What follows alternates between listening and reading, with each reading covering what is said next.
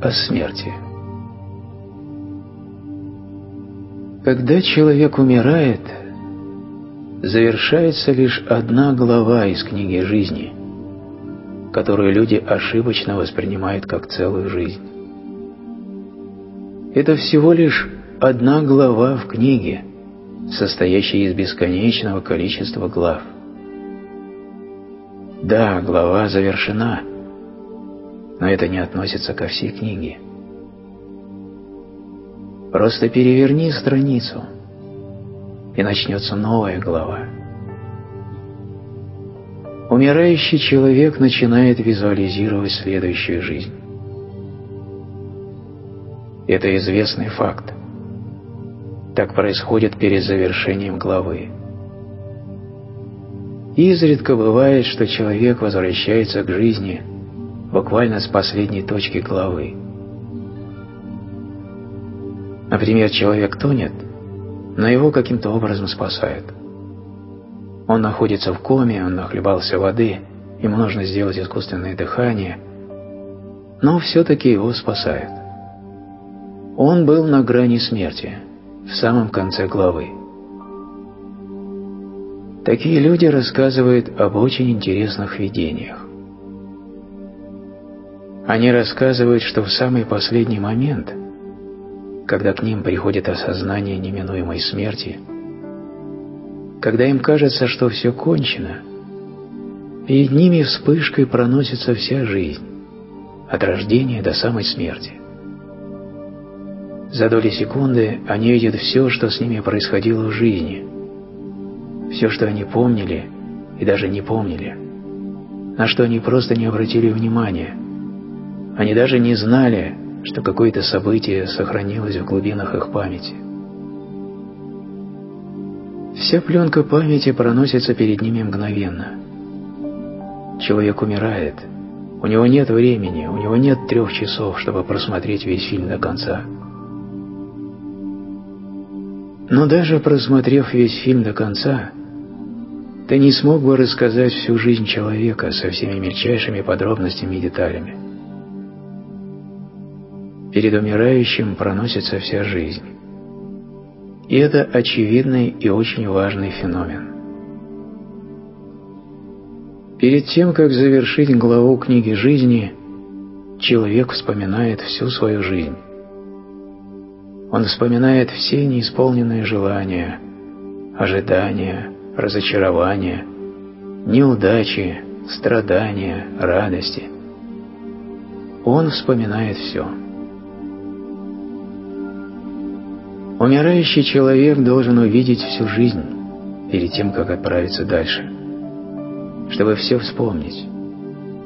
Ведь он прощается со своим телом. Этот ум уже никогда с ним не будет. Этот мозг уже никогда с ним не будет. Но желание, накопленное умом, прицепится к его душе. И эти желания будут определять его будущую жизнь.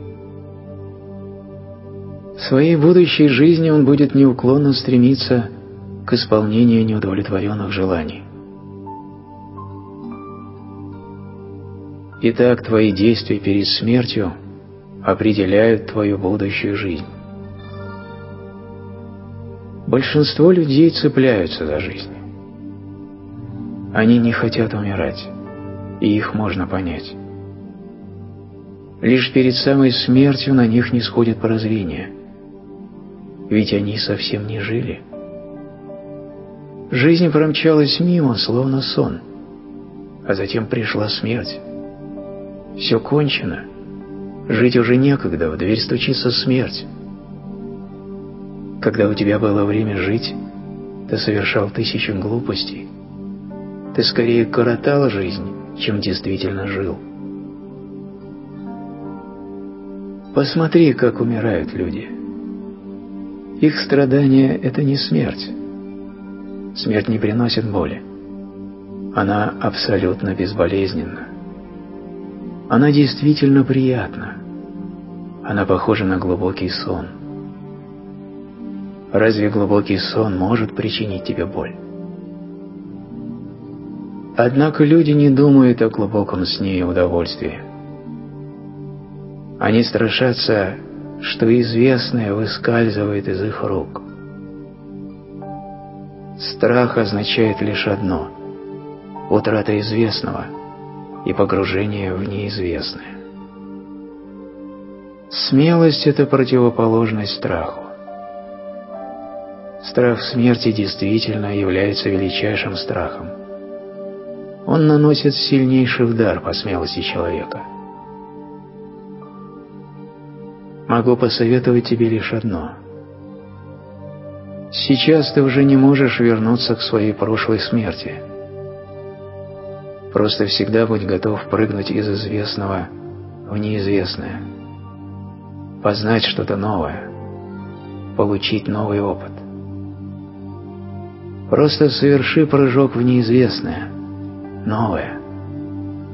Сама новизна, сама свежесть непознанного очаровывает. Вот тогда приходит смелость.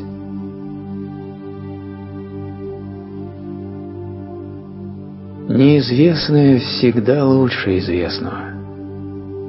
Даже если тебе покажется, что ты оказался в проигрыше. Дело не в этом.